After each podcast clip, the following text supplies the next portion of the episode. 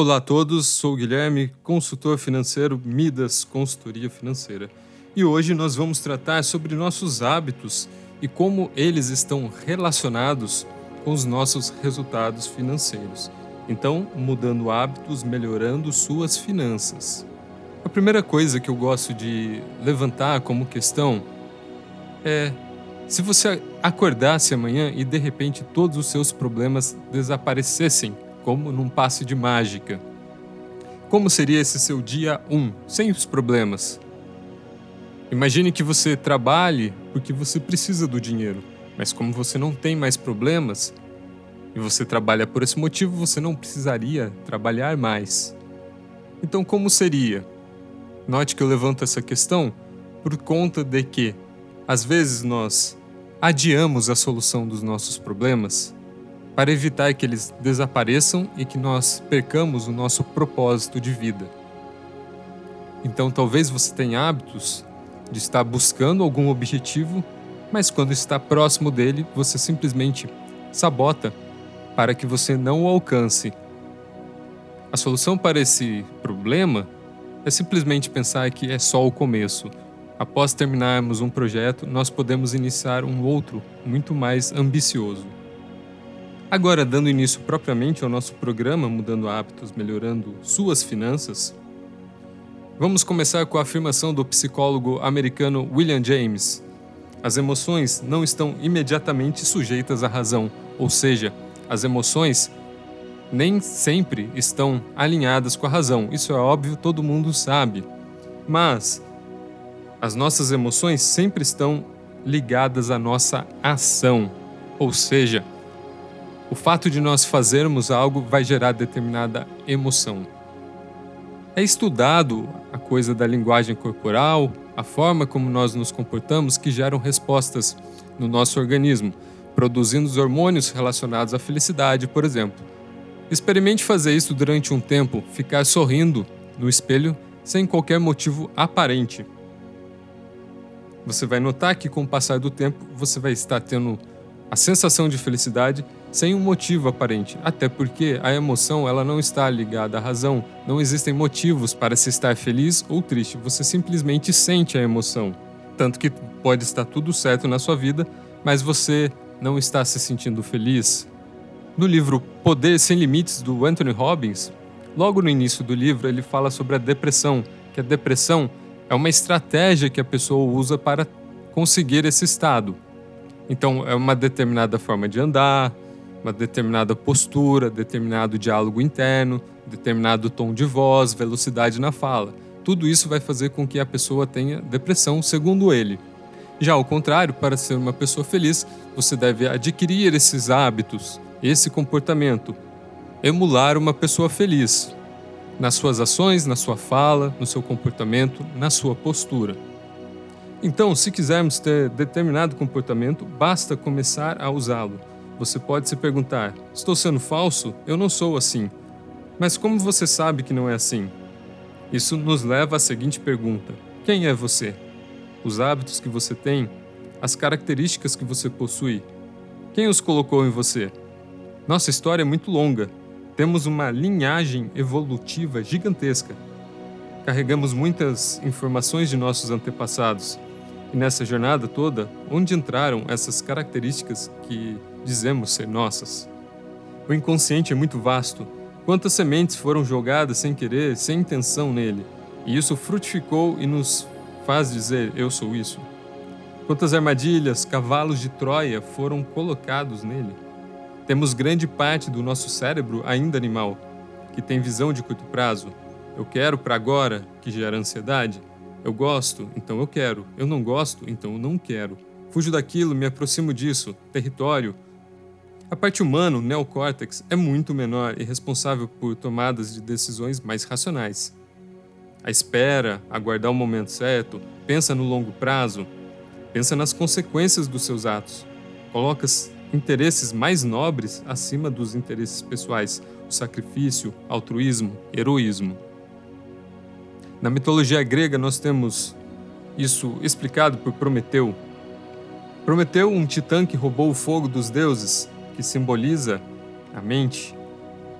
e entregou aos humanos, isso nos deu a capacidade de raciocínio e por conta desse ato acabou sendo preso. Por que ele foi preso? Foi como se ele desse uma mente a um crocodilo. Só que agora ele consegue calcular, medir, criar. Potencializou algo que pode prejudicar os demais. Ou seja, ainda estamos aprendendo a usar essa nova ferramenta. Existe o que você pensa, o que você sente, o que você fala e o que você faz. Nossa vida é resultado de nossas escolhas. Algumas escolhas são feitas por motivos emocionais. Quero uma coisa, às vezes sabendo que aquilo poderá me complicar mais para frente. Outros são inconscientes. Por que gosto de tal coisa e não gosto de outra? São motivos que você nem mesmo sabe. Existe um universo de opções que você pode seguir, mas acaba se fechando em um universo menor. E nesse universo menor, você acaba tomando suas decisões e escolhas. E o racional? Quando para para pensar e toma uma determinada atitude. Nossa vida é resultado de nossas escolhas. Por exemplo, economizar ou gastar. Economizar para comprar algo importante no futuro, ou comprar agora para satisfazer um desejo, que na verdade é uma carência. Nossos desejos são infinitos e nossa riqueza acompanha esses desejos. A todo momento ficamos entre nossa parte animal e nossa parte humana. Veja, é possível comprar coisas que estão baratas ou oportunidades que devemos aproveitar, mas antes devemos construir uma reserva de oportunidade para esse gasto. Hábito. Formação de hábito. Como funciona? Imagina que você está em uma estrada de terra e você resolve fazer um risco nela com o dedo. O primeiro vai ser um risco meio superficial. À medida que os riscos são feitos, vai começar a formar um buraco cada vez mais profundo. Um hábito não é diferente. Você vai tomar uma atitude que na primeira vez você vai achar meio estranho, mas à medida que é feito, aquilo passa a ficar mais fácil e uma hora fica no automático. Vontade. O ser humano tem uma ferramenta chamada vontade. A vontade está acima da sua mente, acima das emoções, acima de qualquer coisa. Imagine uma força inexorável, indiferente, constante, que sempre avança, como o planeta girando. O ser humano tem essa ferramenta de simplesmente fazer. E é ela que usaremos para colocar um novo hábito. Agora eu vou passar seis hábitos para que você aplique na sua vida. Alguns são bem óbvios, mas eu vou explicar como aplicá-los se nunca os usou. Sugiro instalar em você um por vez. O bom deles é que, só de você aplicar um deles, sua vida financeira já vai melhorar. Primeiro hábito, hábito da economia. O que é? Nada mais do que gastar menos do que ganha. Se ganha 100, gasta 90. Precisa gastar mais? Então aumente o ganho, mas nunca deixe que as despesas ultrapassem os ganhos. Pretende comprar algo? Comece a economizar. Tem planos onde o dinheiro resolve? Comece a economizar. Uma porcentagem do que você ganha deve ser economizada. Por que é importante? Vai evitar que fique sem dinheiro e vai livrar você de problemas financeiros. Parece óbvio, seu lado emocional e mental vão agradecer. Já que é um problema, a menos na sua vida. E ter problemas financeiros é ter um problemão. Fácil de entrar, difícil de sair dependendo do caso, mas sempre possível. Falta de dinheiro faz você ter ações reativas à vida. E quando estamos acuados, começamos a fazer besteira e afundamos mais no poço. Exemplo: você recebe seu salário, que seja dois salários mínimos. 10% desse valor você vai economizá-lo. Vai deixar esse dinheiro separado dos demais no hábito de investir, vou falar mais sobre onde colocá-lo. Então, você está no seu dia a dia. Recebeu seus dois mil reais. Seu eu antigo tem como mentalidade gastar dois mil reais no mês ou mais. Seu novo eu guardar duzentos reais. Ah, mas se... Ah, não sei o que. Não. Não interessa. É para guardar. Se você guardar, você mudou. Se não guardar, continua sendo a mesma pessoa e terá os mesmos problemas. Organização financeira. O que é? Você precisa organizar suas finanças em algum lugar, que seja numa planilha. Você precisa saber quanto de dinheiro está saindo e para onde ele está indo, marcar os centavos. Tem o hábito de sair gastando toda vez que sai? Tem que anotar. Além do que, os dois mil reais que você recebe deve ser separado em um orçamento. Separar gastos que tem todo mês. O dinheiro que é economizado, dinheiro para diversão, etc. Assim você sabe que aquele dinheiro de diversão pode ser gasto naquilo, porque sabe que não vai fazer falta. Por que é importante? Você vai saber que o dinheiro que você gasta pode ser gasto naquilo não vai ter medo de gastar.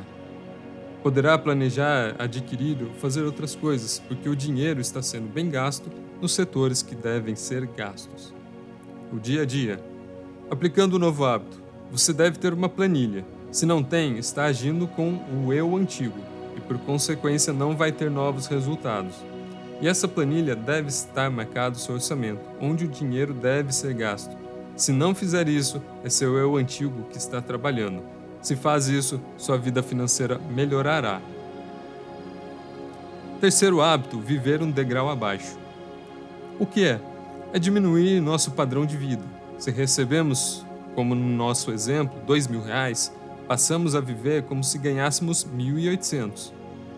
Talvez ganhe mil reais e gaste dois mil e duzentos.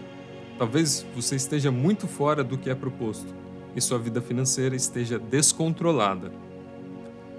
Hoje em dia existe essa corrente de pensamento chamada de vida minimalista, viver com pouco, viver com uma camisa lisa simples, calça jeans, uma casa básica, não viver de forma luxuosa, talvez nem ter carro, andar de Uber ou carro alugado. Por que é importante? Você estará jogando alguns lances à frente em relação à vida. Você viverá com uma margem de 10% de folga. Esses 10% podem ser investidos melhorando ainda mais sua vida financeira. Dia a dia, você vai analisar sua vida e observar o que está demais e pode ser reduzido. Dei o exemplo da roupa. As coisas que compra precisa ser luxuosa? Precisa ir em restaurante sempre?